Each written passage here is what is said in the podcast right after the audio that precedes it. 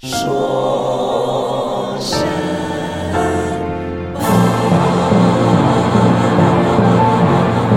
大家好，欢迎收听二零一七年一月二十二日的《说神马》，我是你们的主持人沈小说。本栏目是微信公众号选美旗下的吐槽向播客品牌，回顾一周美国时政重点、疑点、槽点，一个都不能少。更多美政资讯，请关注选美公众号 I am Election。以下为过去一周美国时政要闻。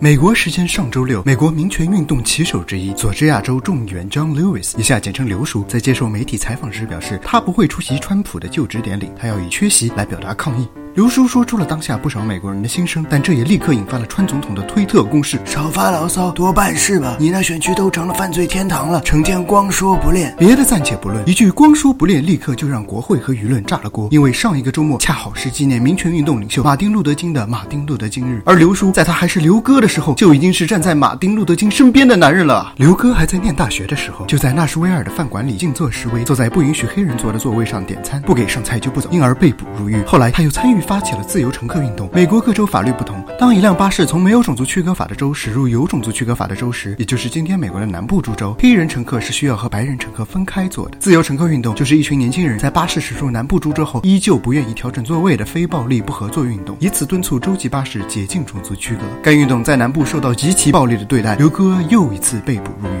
刘叔一生中总共二十四次被捕入狱，可谓战功赫赫。光说不练这四个字，还真是担不起呢。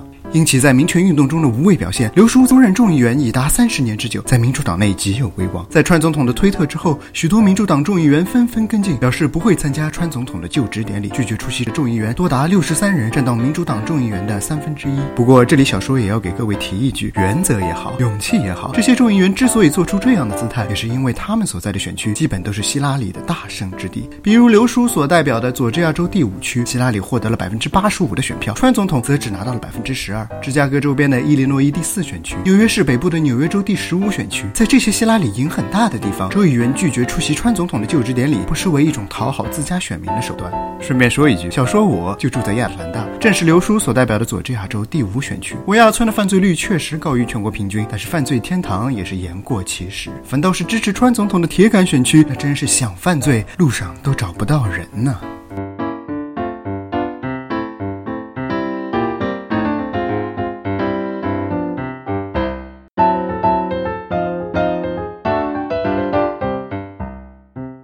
在过去的两个星期内，参议院下属的各个委员会正在对川总统钦点的内阁人选一一进行核查听证。这当中也有一些人引发了不小的争议。川总统的内阁基本由两类人组成：第一类是选战期间对他忠心耿耿的人；第二类是选战期间无甚作为，但是与川总统私交甚好的富商巨贾。小说在这里从两类人中各挑选一位有趣的来和大家分享。这第一位便是 Ben Carson 卡医生了。卡医生初选期间曾对川普构成过实际威胁，但很快就开启陪跑模式。大选时曾为川普积极站台。卡医生童年。凄惨单亲家庭，在贫困的黑人社区中成长。青少年时期荷尔蒙旺盛，一度拿着板砖追着他的母亲，要把自家老娘拍死。后来又想用短刀捅死他同学，结果捅在了皮带扣上，刀竟然断了。吓尿之后的卡医生猛地就投入了上帝的怀抱，这就是传说中的暴力魔呀！发奋学习，成为了一名世界知名的神经外科医生。但是卡医生在去年竞选总统之前，从政经验为零，退休之后心灵鸡汤之外的资本也为零。可卡医生却云淡风轻，诺亚也不是木匠，但也不是造了方舟吗？奇怪的是。川普并没有让卡医生出任与医药卫生相关的职位，而是让这位神棍出任住房与城市建设部部长。在这个领域，卡医生唯一的经验就是年轻时候穷过，也难怪旁人觉得有任人唯亲而非任人唯贤的嫌疑了。这就好比让国学大师于丹老师出任农业部部长，你吃不饱饭的时候，他对你动情地说：“人的一生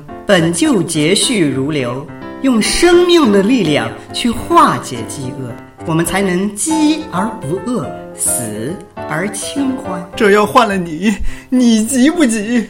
第二位是教育部长 Betsy DeVos，她属于我们之前说过的第二类豪商巨贾。DeVos 此前从未在学校或者教育机关任职，但却被川普钦点为教育部长人选。作为川总统的少数女性阁员之一，其在听证会上一问三不知的模样，真是让人哭笑不得。比如被问及校园内是否应当允许持枪时，DeVos 女士说：“这个该各州自定，兴许有些州大家配枪，只担心灰熊会冲到学校里来。”请这么勤勉好学的灰熊，给我来一打治疗拖延症吧。和一脸懵逼的卡医生相比，DeVos 女士的动机就不那么简单了。她有大量金钱涉及教育。育事务。为教育部掌管助学贷款的银行，DeVos 家族就有投资其中。在基础教育中，他一贯批评公立学校限制学生择校自由。他鼓吹 Charter School，一种美国特色的办学模式，支持这些学校拿联邦政府的钱，而不必按照联邦政府的标准运营。甚至还有要私有化全部公立学校的企图。这种反对大政府、扩张公司权力的政策，导致和川总统对奥巴马政府的批评一脉相承。这样的人出任部长，岂不是既当运动员又当裁判员？你可能没听说过 DeVos 家族，但是同学，你听说过安利吗？该家族就是安利公司的合伙人之一。DeVos 家族对共和党的政治现金据传高达两亿美元。以前美国是说客牵线财团与国会，再由国会把关政府政策，现在是财团直接出人管理政府。川总统口中的权力回归美国人民，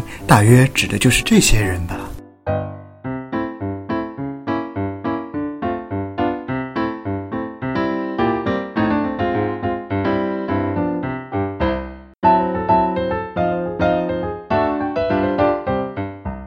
美国时间周五中午，华盛顿进行了总统就职仪式。奥巴马从白宫搬家完毕，几位前总统几乎悉数到场，就连克林顿夫妇也赏脸出席。由此，美国正式开启了家族治国的川普时代。在十二点整，川普宣誓就职之后，阴了一天的华盛顿上空终于下起了雨。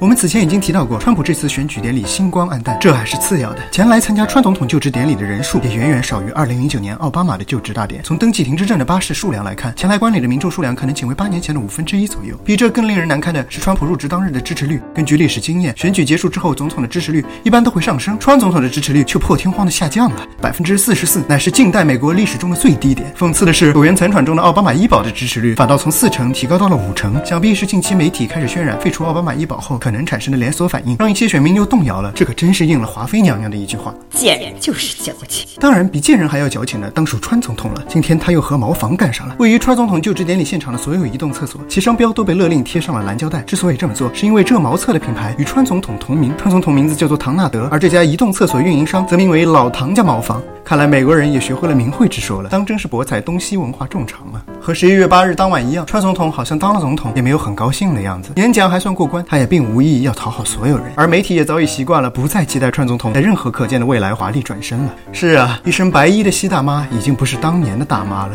川大爷永远是你大爷。以上就是《说神马》第二期的全部内容。感谢爵士人生组合 Mr. Miss 的杜老师对本栏目所有音乐素材的创作。